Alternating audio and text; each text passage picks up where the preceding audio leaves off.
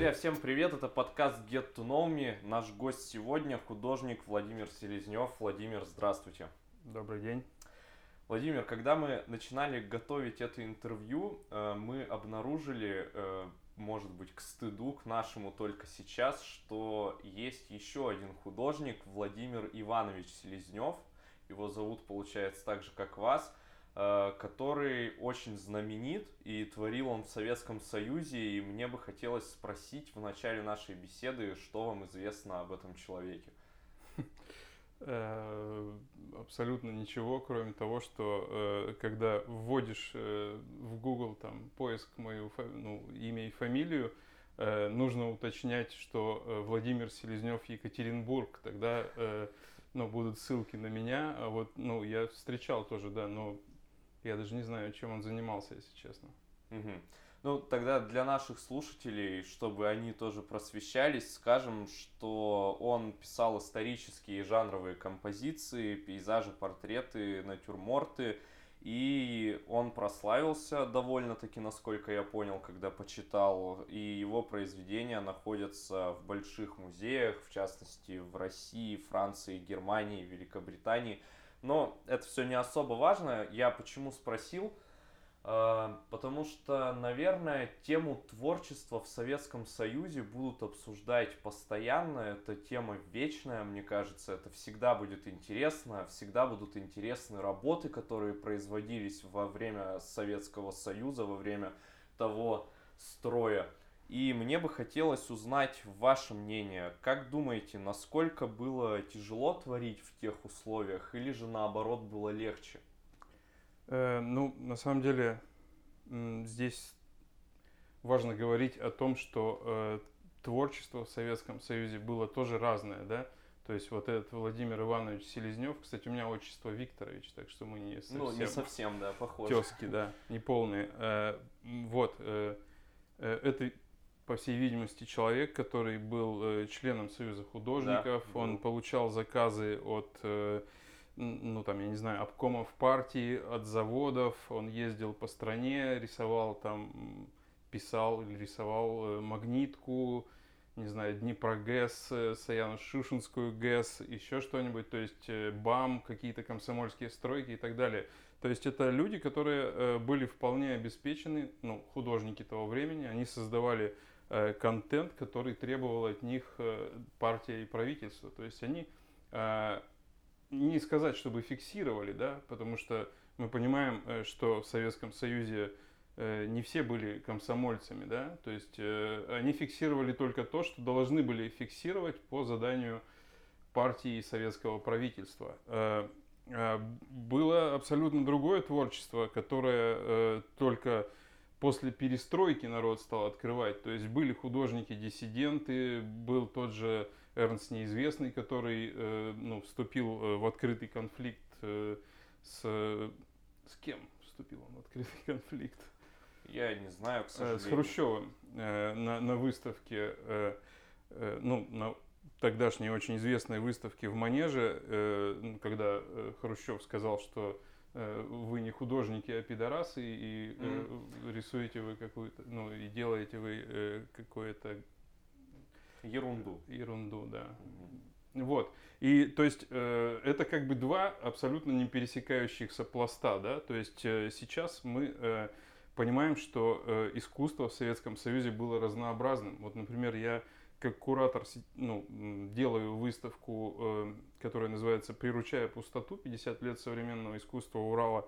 Э, и э, я как раз начал вот с 67 года, и как раз, ну, как мне кажется, не только мне на самом деле, и искусствоведы говорят, что это очень важный период для искусства Урала, когда ну, появилась группа «Уктузская школа», которая стала заниматься другим искусством. Условно говоря, это было официальное искусство Владимир Иванович Селезнев, да, угу.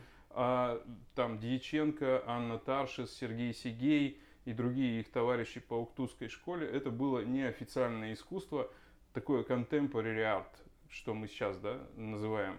И э, они как раз э, делали вот то живое, да, что э, ну, лично для меня представляет гораздо больше интерес, чем э, вот фиксация каких-то вот этих вот э, строек комсомольских и так далее.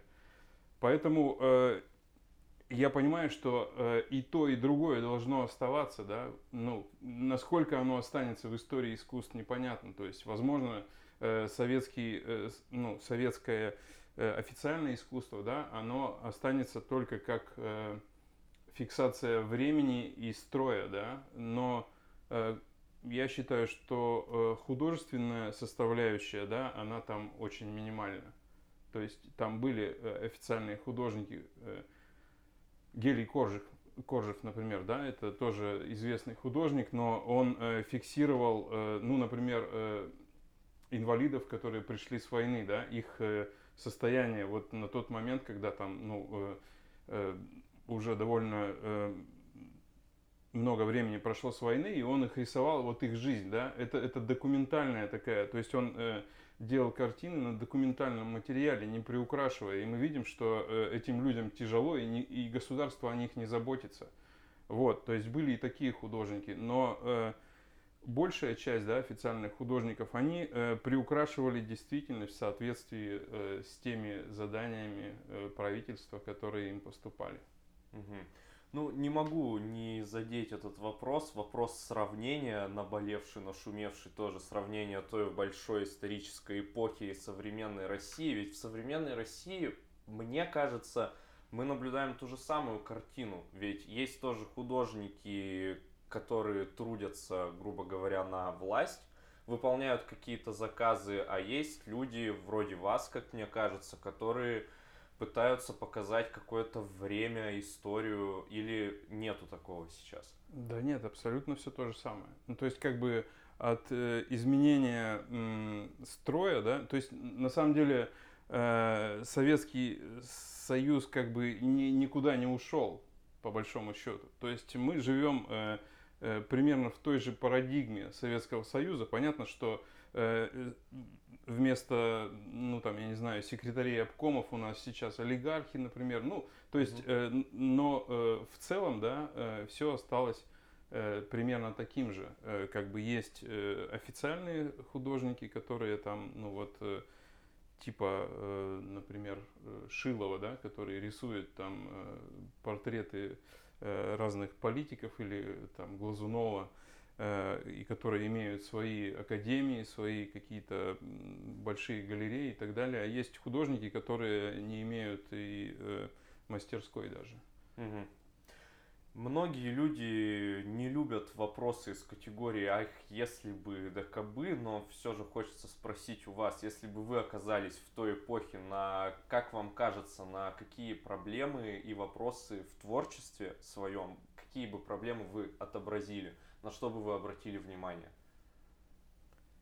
Эх, ну да, это, конечно, на самом деле я был в той эпохе. То есть ну, я вполне себе человек, который застал Советский Союз и до 20-летнего возраста в нем прожил. То есть я даже в армию уходил из э, Советского Союза, правда, вернулся уже в Россию. А, вот, поэтому я достаточно хорошо помню, и я помню, что я был довольно таким э, политичным юношей, то есть я э, вообще я был таким э, анархистом, панком, я реально в то время читал, например, Кропоткина, и то есть э, э, меня все это очень интересовало, и э, я думаю, что я бы э, ну, собственно, я, мне кажется, я ни, нисколько не изменился. Если бы э, там страна не изменилась, то я бы был как раз вот за, за угнетенных и, и ну, в общем-то, э, за социальную справедливость и, э, ну, то есть отражал то, что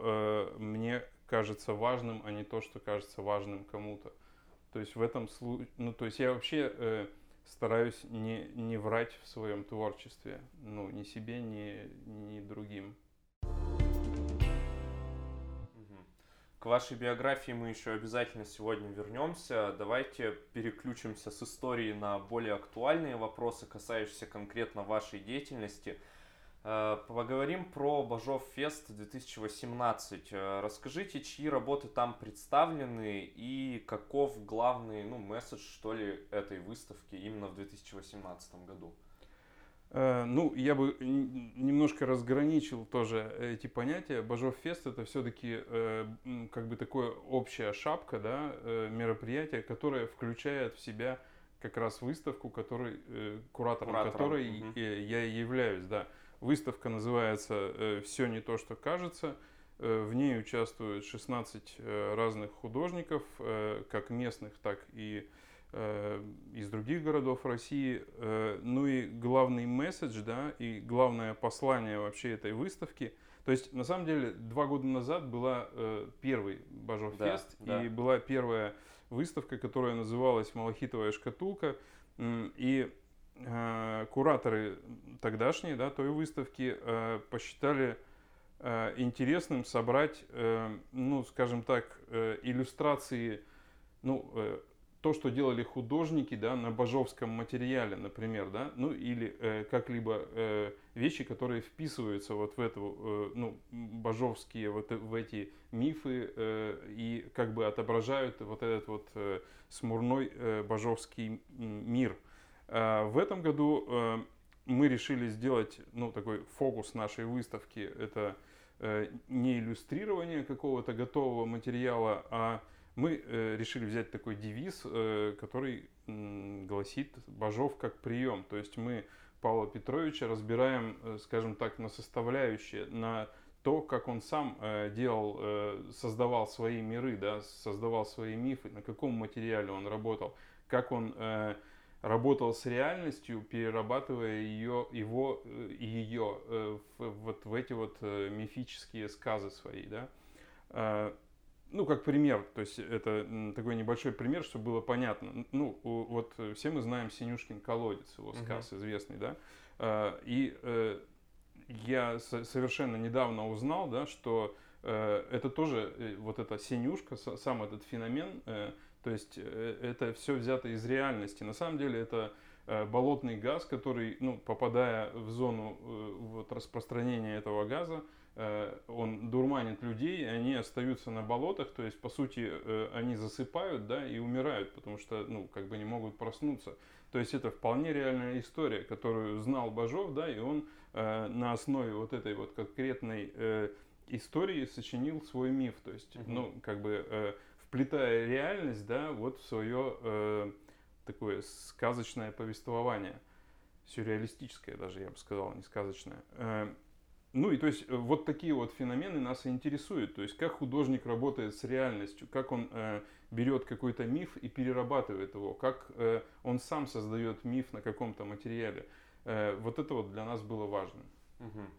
Я читал, когда про выставку этого года, нашел информацию, что собрано, как вы уже сказали, много художников. Они совершенно из разных городов. Там и Нижний Новгород, и Санкт-Петербург. Э, Нижнего Новгорода нет? Ну, Нету, окей. да? Нет страны. Я читал в... Новосибирск есть. Ага. И по какому принципу они отбираются на выставку? То есть на что обращают внимание, когда того или иного человека приглашают принять участие? Э, ну, вообще по принципу кураторской воли. То есть, так как я куратор, я... Э, ну, а куратор это, по сути, э, я еще и художник, да? То есть, угу. мы, мы уже говорили про это. То есть, э, понимаете, художник э, делает как бы проект, э, ну, составляя его из чего-то, а куратор это человек, который создает общую картину, беря как бы художников и их проекты и делая какую-то, ну, я не знаю, нарративную историю, да, то есть, чтобы люди понимали, ну, переходя от каждого проекта, понимали какую-то общую идею этой выставки.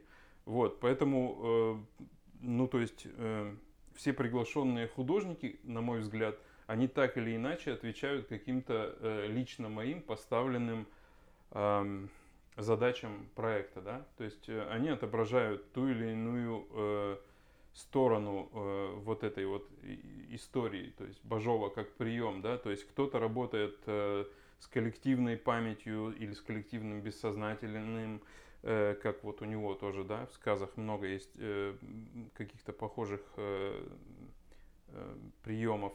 Кто-то, например, создает миф, ну, из своей жизни, да, как бы сам себя мифологизирует, ну и так далее. То есть есть какие-то вещи, которые так или иначе отображают э, вот те способы взаимодействия художника и реальности, э, с которыми работал сам Бажов, например. А еще скажите, пожалуйста, как вы думаете, по вашему мнению, в чем принципиальное отличие этой выставки от той, что была два года назад? Почему именно на эту выставку нужно обратить внимание и нужно прийти? Э, ну, вообще, э, там много отличий, э, но самое главное, наверное, это то, что здесь, хотя это и Бажов фест, но Бажова здесь нет. То есть, как я уже сказал, мы исключили вот эти бажовские истории. Даже самая близкая история, которая могла бы быть привязана к Бажову, там есть такой проект, который делали Анастасия Крохолева, Денис Перевалов. У них э, группа называется «Музей вечно играющих аттракционов». Это э, роботы, то есть это искусственный интеллект, вот, с которым ты взаимодействуешь. И в принципе, это взаимодействие, оно отсылает вот э, к хозяйке Медной горы. То есть этот робот, роботический механизм либо с тобой взаимодействует, да, либо он дает тебе создать Э, какой-то шедевр, э, либо он тебя игнорирует и э, как-то не хочет с тобой взаимодействовать. Причем как это происходит, это непонятно. То есть этот искусственный интеллект сам выбирает, да, с кем взаимодействовать, а с кем нет. Вот. Это вообще очень, ну, как бы, если я вот сейчас эту историю не рассказал, зритель может этого даже и не понять, да, что это вообще про, про ну, как бы, что здесь искусственный интеллект заменен ну, то есть э, вот этот сказ мифа Бажовского, он заменен искусственным интеллектом, как бы. Это абсолютно не очевидно. То есть это скорее такие вещи, которые, ну, по-моему, вот и э, не только по-моему, э, люди многие, которые здесь были, они говорят, что выставка получилась очень цельная. А та выставка, она была более насыщенная, и, и э, из-за этого она как бы, ну, нехорошо так говорить о своих коллегах, но мне показалось, что она, ну, в ней был э, какой-то перебор. Перебор? Да, да.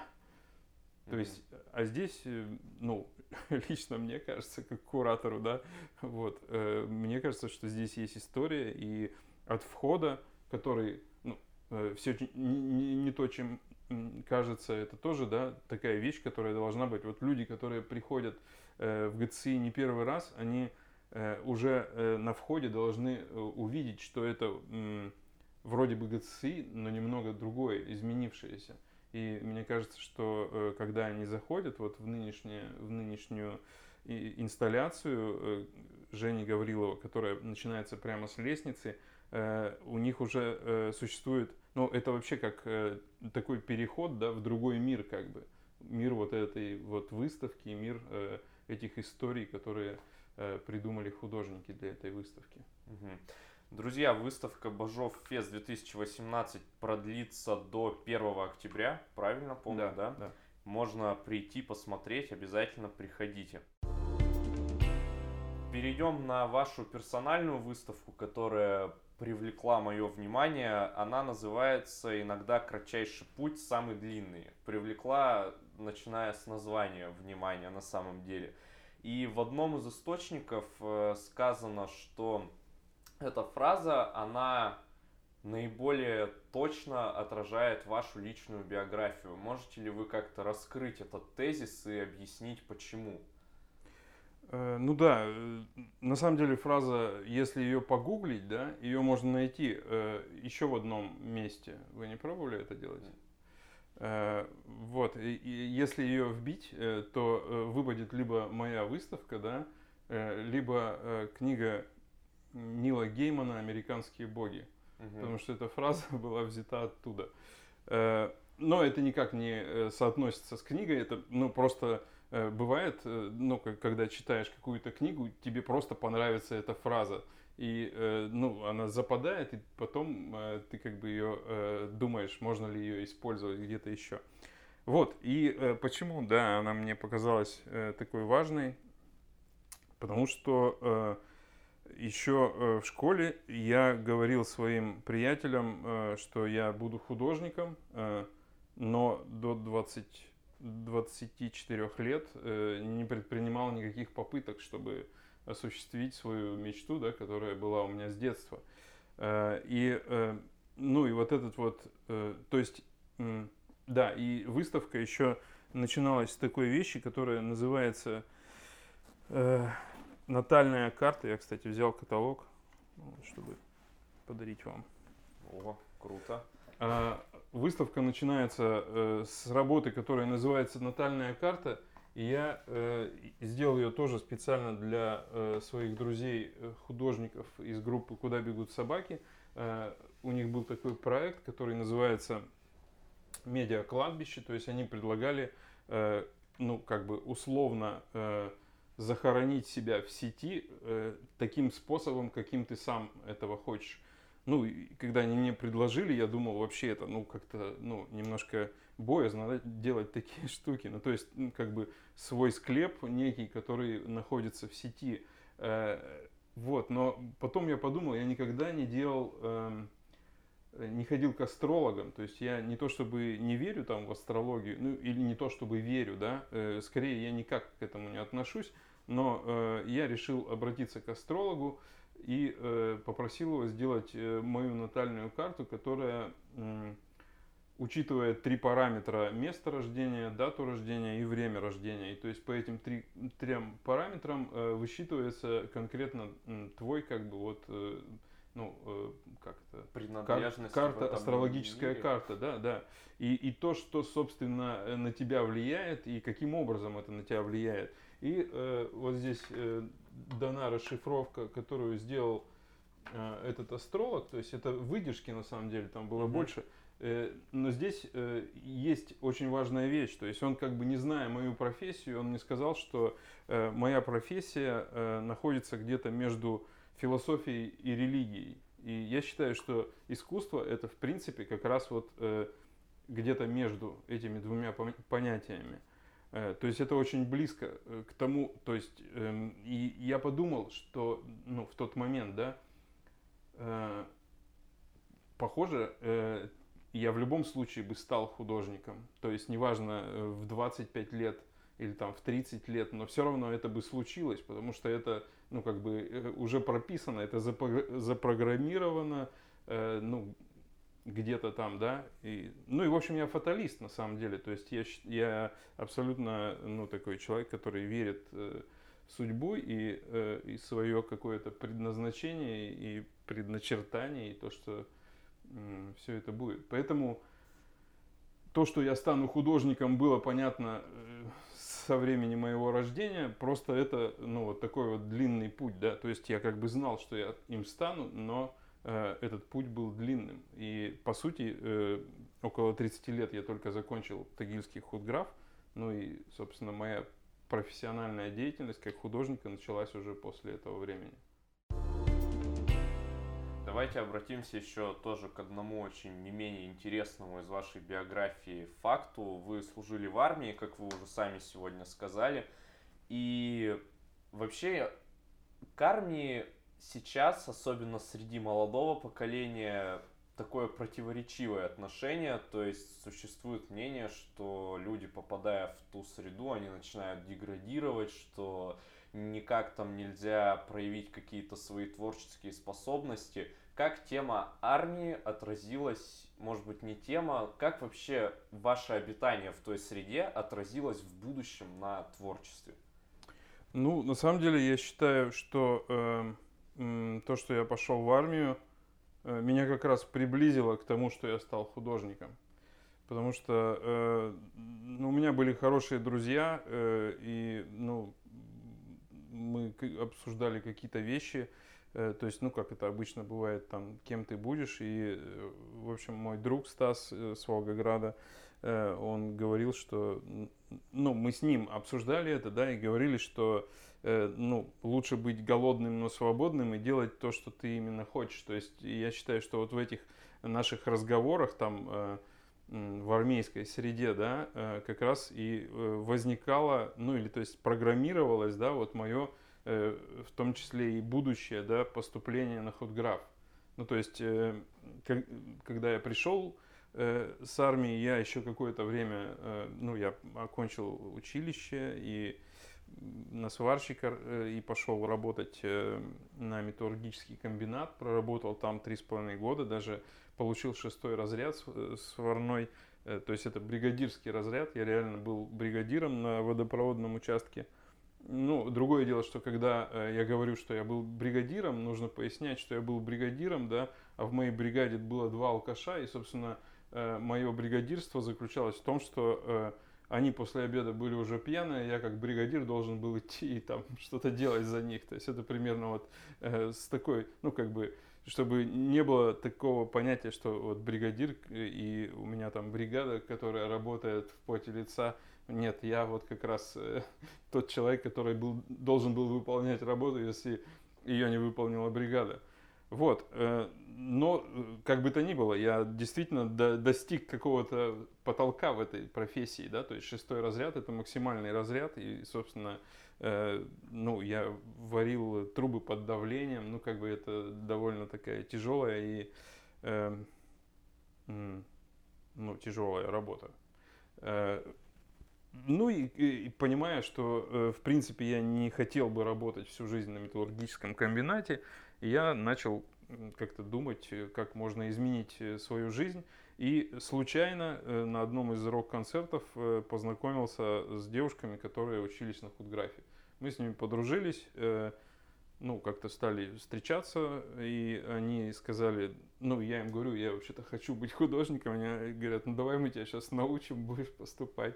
Ну, и действительно, они начали меня потихоньку учить, там, рисовать какие-то натюрморты, ну, для поступления, то, что нужно, да. Э, потом я ушел с работы э, в отпуск, то есть я взял э, отпуск, да, реальный, и никому ничего не говоря, даже родителям, я пошел сдавать экзамены и, собственно, сдал и поступил. Угу. А что за рок-концерт был? Какой группы? Ой, Вообще это был какой-то э, рок-фестиваль, я, честно говоря, не помню, как, как он назывался, но это был ежегодный, э, ежегодный рок-фестиваль. Но точно помню, что там выступали мои друзья, группа «Остальное наличными», такая очень популярная тагильская группа на то время. Угу. И все-таки, если брать конкретно тему армии в вашем творчестве, в конкретных работах, она присутствует? Ну, у меня есть одна работа, да, которая посвящена как раз э, периоду моей службы. Э, и она была сделана тоже специально для э, выставки, куда меня пригласили. Выставка называлась «Художник и оружие». И, э, собственно, э, каждый художник, которого пригласили туда, так или иначе, да, раскрывал ну, вот это понятие, да, как э, должен художник вообще э, относиться к оружию. Э, и я решил сделать дембельский альбом такой, э, который, собственно, э, я не делал, когда служил в армии. То есть э, армия раз, развалилась вообще как институт, да, вот в, тот, в тот момент. И, соответственно, все вот эти традиции, они тоже разваливались. То есть еще призыв, то есть наши деды, как бы, да, они еще делали вот эти все вот эти аксельбанты, там вот это все, uh-huh, uh-huh. ну, уходили домой как павлины, да, а мы уже уходили в гражданки, потому что мы э, служили как бы за границей, потому что Латвия отделилась, а я служил в Латвии, кстати.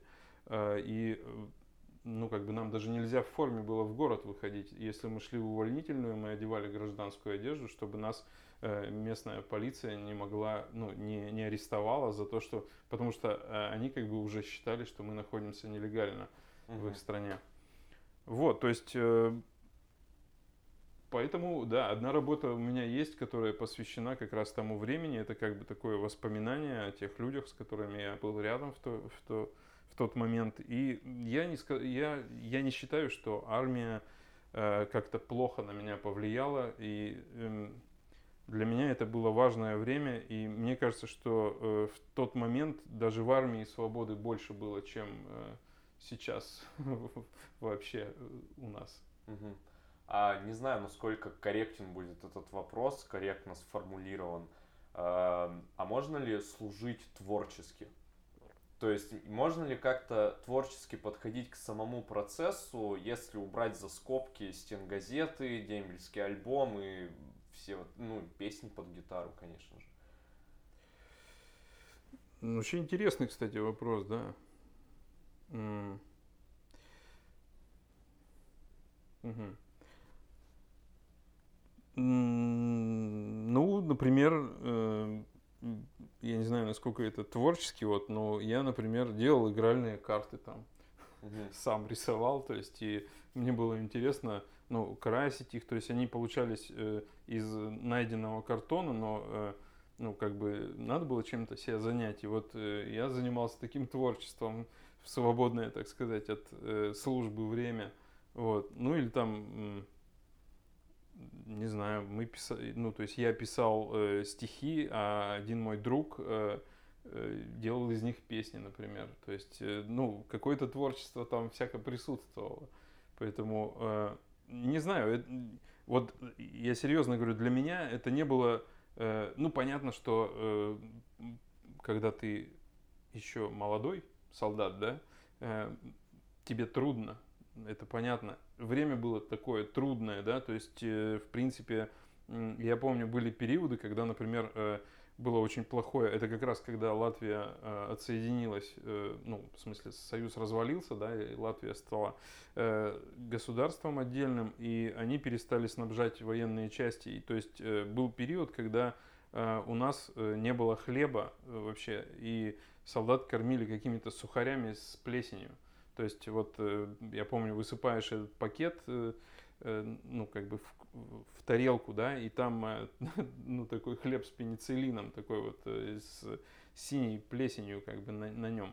То есть вот было такое, но не знаю, я был молод, может быть, и полон каких-то ожиданий, ну, того, что это не навсегда, это когда-то кончится, да, и потом наступит другое время – ну, как бы мне казалось, что э, мир просто открыт перед тобой. Вот тогда было такое ощущение. Сейчас, э, не знаю, мне кажется, мы находимся в какой-то замкнутой коробке, из которой просто, не, не знаю, в нее скоро воздух перестанет поступать. А тогда это было просто, ну, я не знаю, во все стороны как бы свобода. Наверное, один из самых ваших громких проектов это проект, сейчас, возможно, ошибусь в ударении Метрополис, Метрополис, Метрополис. Забыл уточнить у вас перед началом нашей беседы. Э, в рамках этого проекта вы возводите разные города из мусора. Э, почему именно мусор? Ну, в данном проекте, мне кажется, э, это очень логично, потому что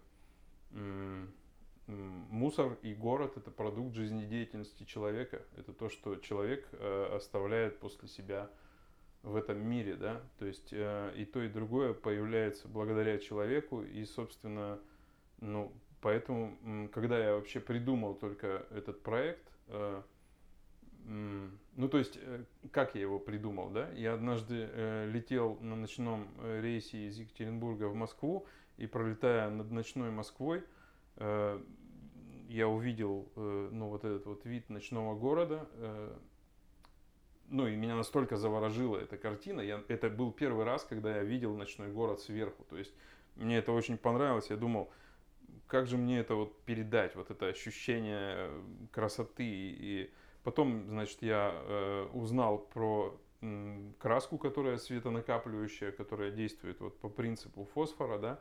А, а потом, э, когда я думал, какой же материал использовать в качестве, э, ну, как-то само по себе получилось, что, ну, чего много и э, можно найти всегда. И, естественно, это мусор. И как бы и это логично, действительно, то есть это как бы подчинено некой логике. То есть ты понимаешь, что, ну, я даже не знаю, чем еще это можно заменить. То есть если ты делаешь камни, то это уже абсолютно, ну, как бы не тот проект, и и он э, по сути будет неправильный, потому что камни это природная субстанция, да, которая от человека не зависит, а мусор это, собственно, то, что мы производим. Угу.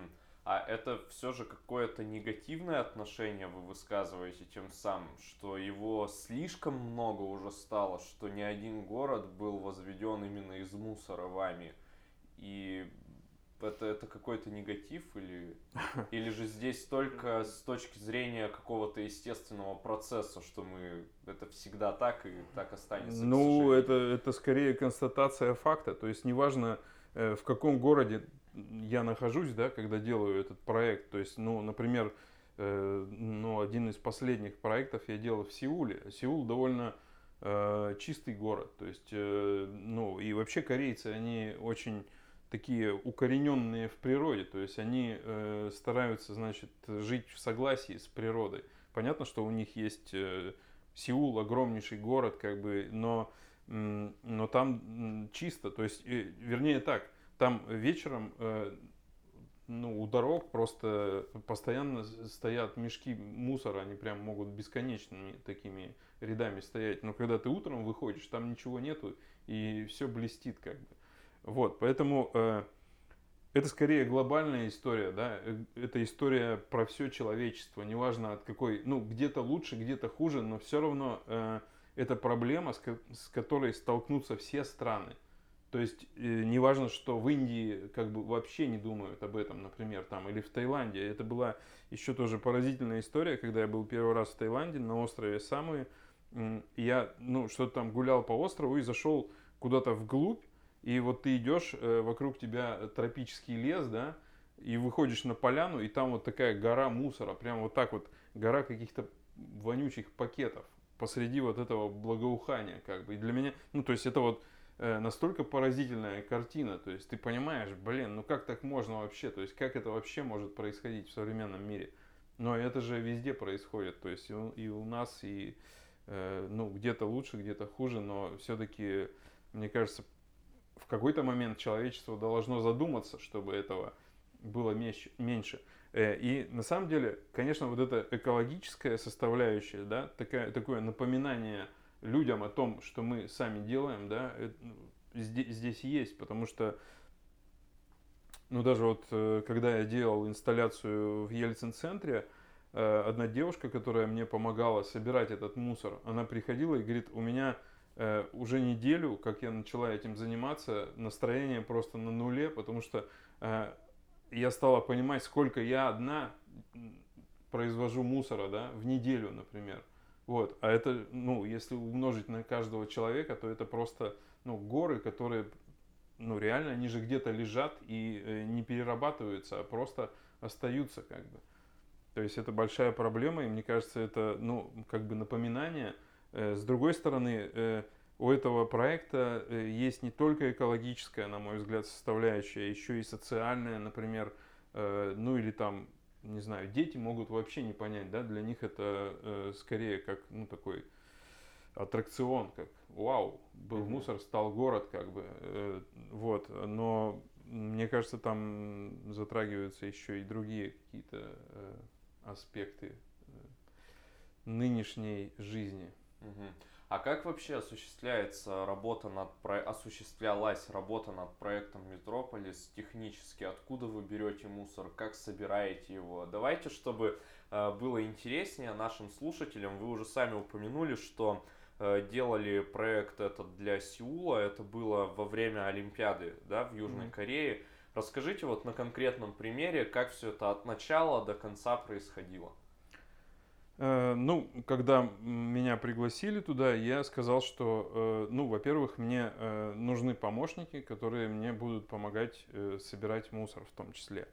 Во-вторых, я сказал, что мне, нужна, мне нужно будет время, чтобы посмотреть Сеул и понять, как он устроен, потому что когда я делаю конкретный город, я обычно его делаю ну, по, ну, картографически, ну, конечно, не стопроцентно э, э, точным, да, но э, Со хотя бы чертами. Да, то есть человек, который сам э, живет в этом городе, он, естественно, сразу видит, э, что это за город, потому что там э, ну, какие-то, я не знаю, э, река проходит определенным памятники, образом, да, памятники или какие-то, ну, не то, что арт-объекты, арт-объекты это слишком маленькая штука, а, ну, например, там, не знаю, TV Tower там uh-huh, или что-нибудь uh-huh, еще. Uh-huh.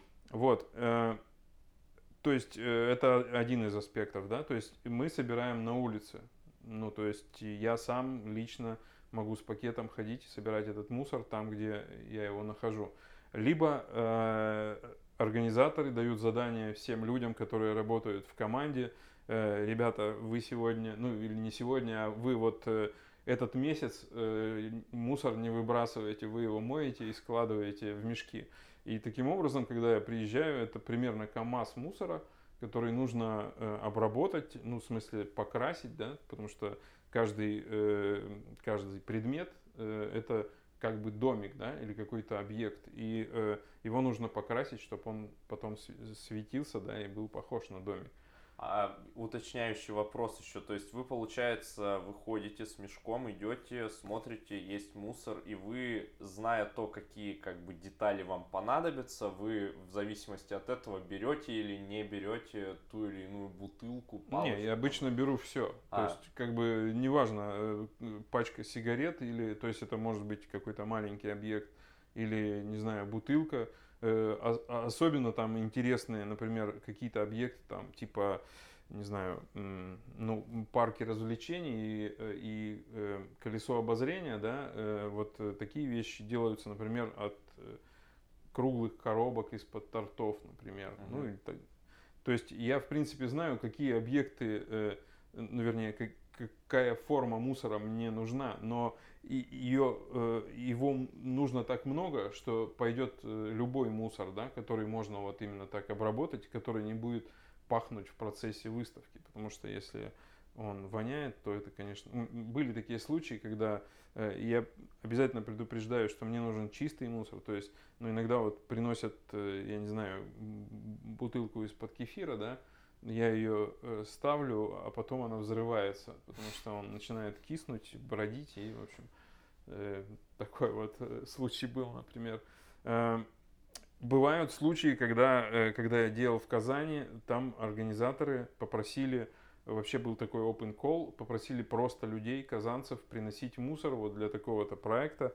Э, и там был такой забавный случай. Э, меня местные журналисты спросили, чем отличается ну, мусор в Казани от других городов. Я говорю, ну, в принципе, как бы, ну, в России вообще ничем не отличается мусор э, в одном городе. Ну, реально очень все одинаковое. Но в Казани было несколько э, галстуков, ну, каких-то хороших брендов, типа Armani, там что-то, Hugo Boss, там еще что-то. Я говорю, ну вот, э, Boss в мусоре у меня еще ни разу не попадался.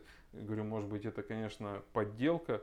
Вот, и женщина, которая принесла эти галстуки, она смотрела этот репортаж, и на следующий день мне организаторы сказали, им позвонила какая-то дама и сказала, что это не подделка, каждый стоит 5000, просто они не модные.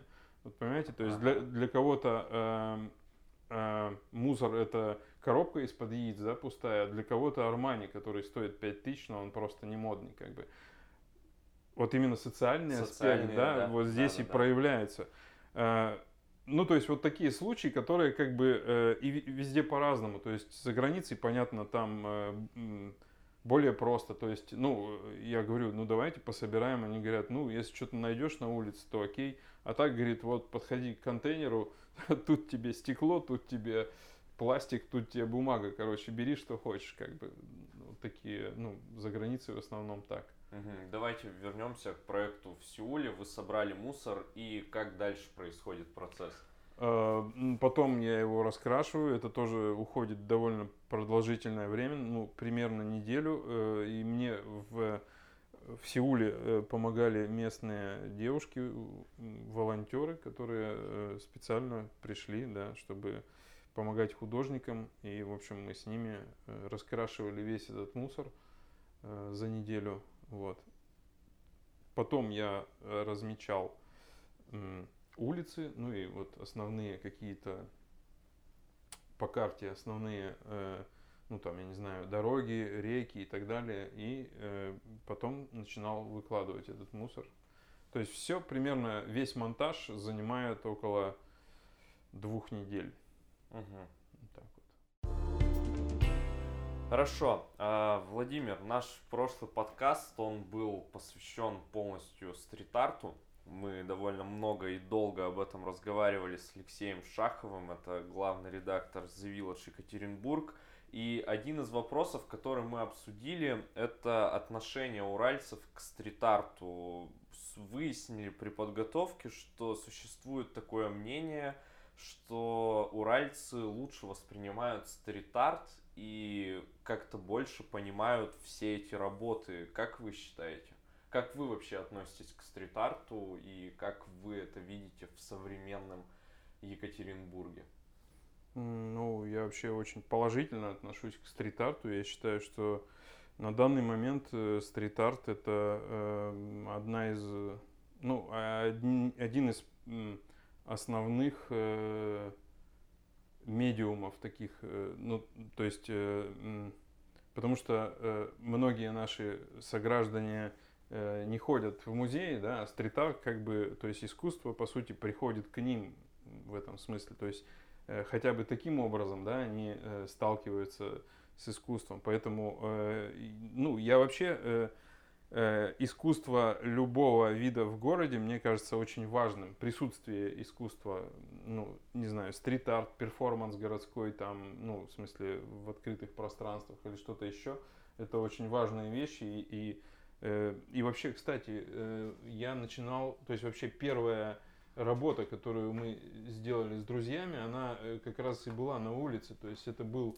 заброшенный дом в Нижнем Тагиле, где мы сделали такой однодневную выставку и фасад этого дома. А, а дом этот, э, кстати говоря, тоже э, охраняется, как бы должен охраняться законом. Еще э, демидовской постройки стоит в центре Нижнего Тагила и, собственно, разваливается, и местные жители используют его как помойку. И мы своей вот этой вот однодневной выставкой пытались как раз, ну, как бы вернуть такой вернуть этот город в культурный контекст, да, ну, что, как бы, дать ему, ну, э, ну, то есть, почему вот эти маски, да, это наши маски, которые мы украсили весь, весь фасад, то есть, вернуть ему какое-то человеческое лицо, да. Вот, поэтому э, мне кажется, что э, стрит-арт это очень важная часть э, современного искусства, и она как раз э, как правило, говорит на более понятном языке э, с конкретными людьми. То есть он э, более доступен и э, более прямолинеен. Может быть, для искусства галерейного это не очень хорошо, а для стрит-арта это как раз очень важно, чтобы, ну там, условно говоря, и пионер, и пенсионер могли понять э, этот месседж, да, считать его.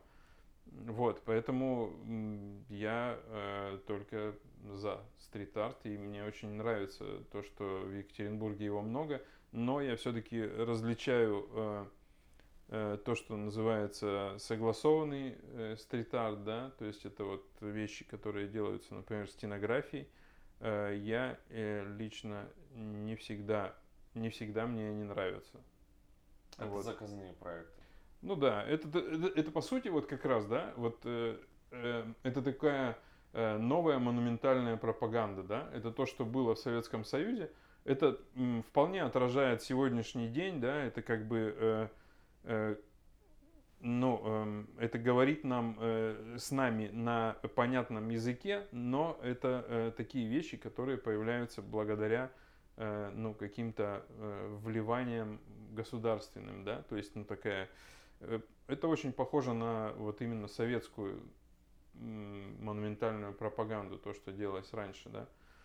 Вот, я больше э, поклонник тех вещей, которые художники делают сами, не спросив ни у кого. Угу. Наверняка вам довелось видеть в таком случае работы Карт Бланша, фестиваля партизанского искусства, который прошел вот буквально недавно. И я так понимаю, вы разделяете позицию художников, которые решили возродить, э, возвратить стрит-арту его истинное лицо.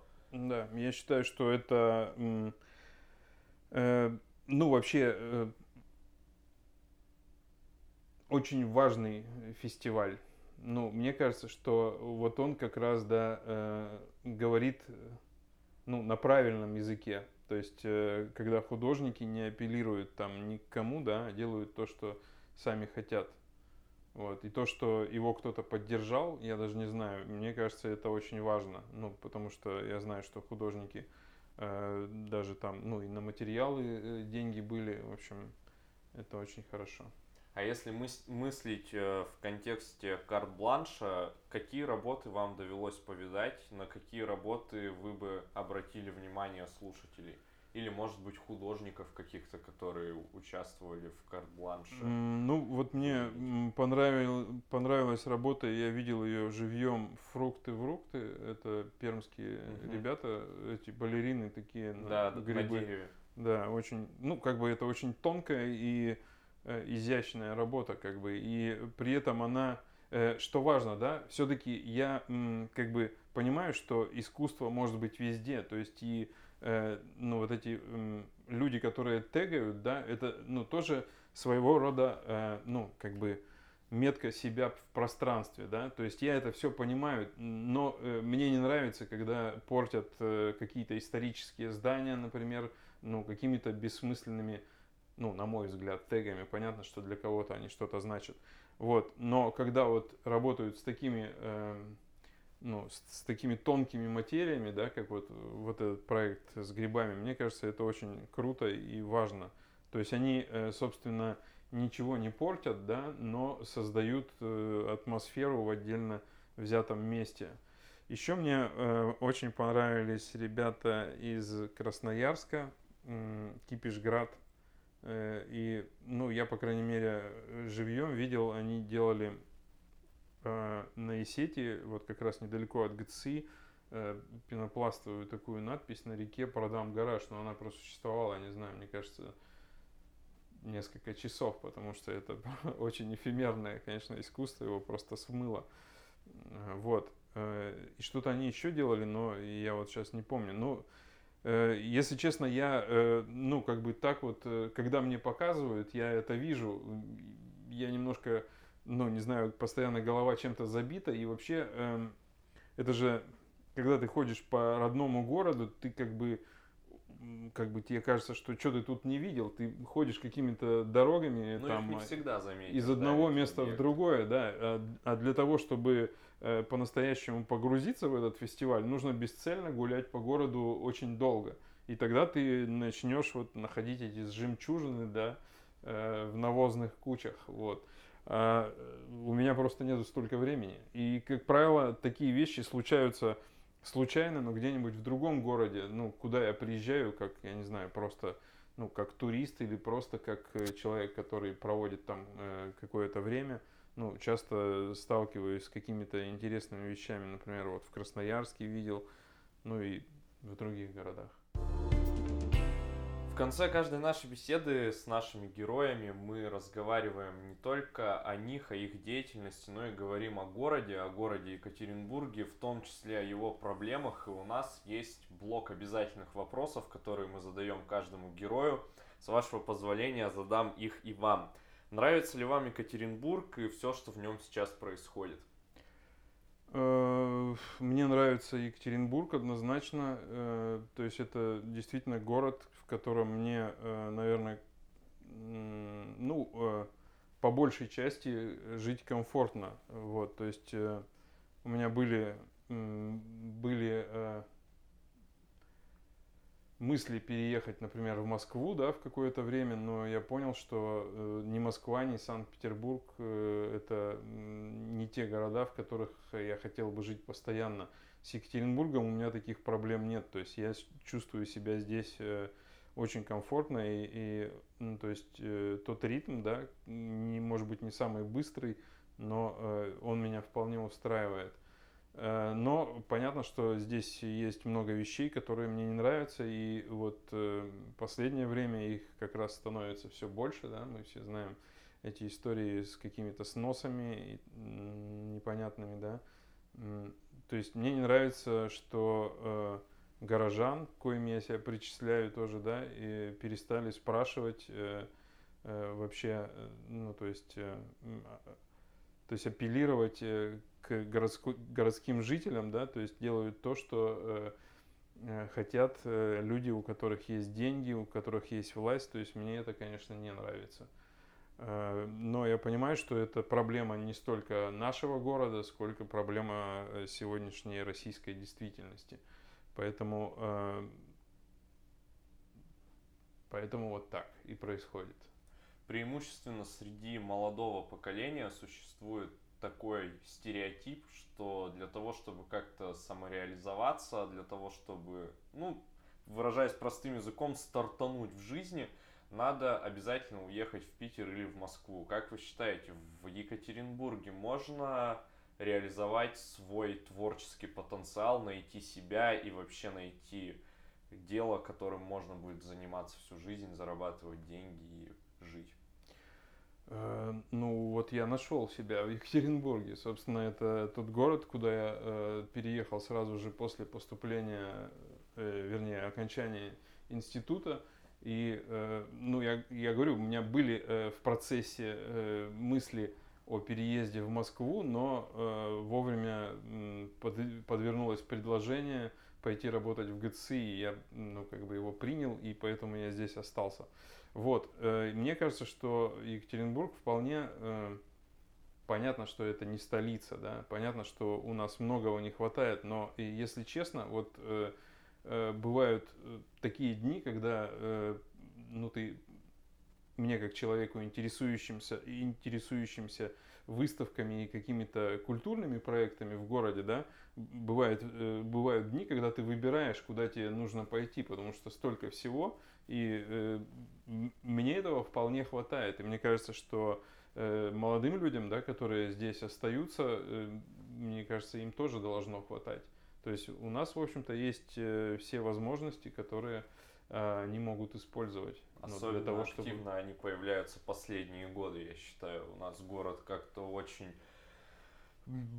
огромными шагами вперед развиваться начал, что несомненно радует. Ну, я согласен, да. То есть я живу здесь с 2002 года, и я понимаю, что э, ну, то, каким был Екатеринбург э, в начале 2000-х, да, это совсем не то, что он сейчас представляет. И во, во всех планах, в том числе и в культурном.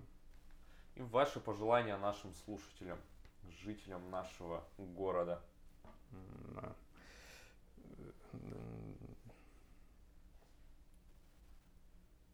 Обычно э, сразу так очень сложно.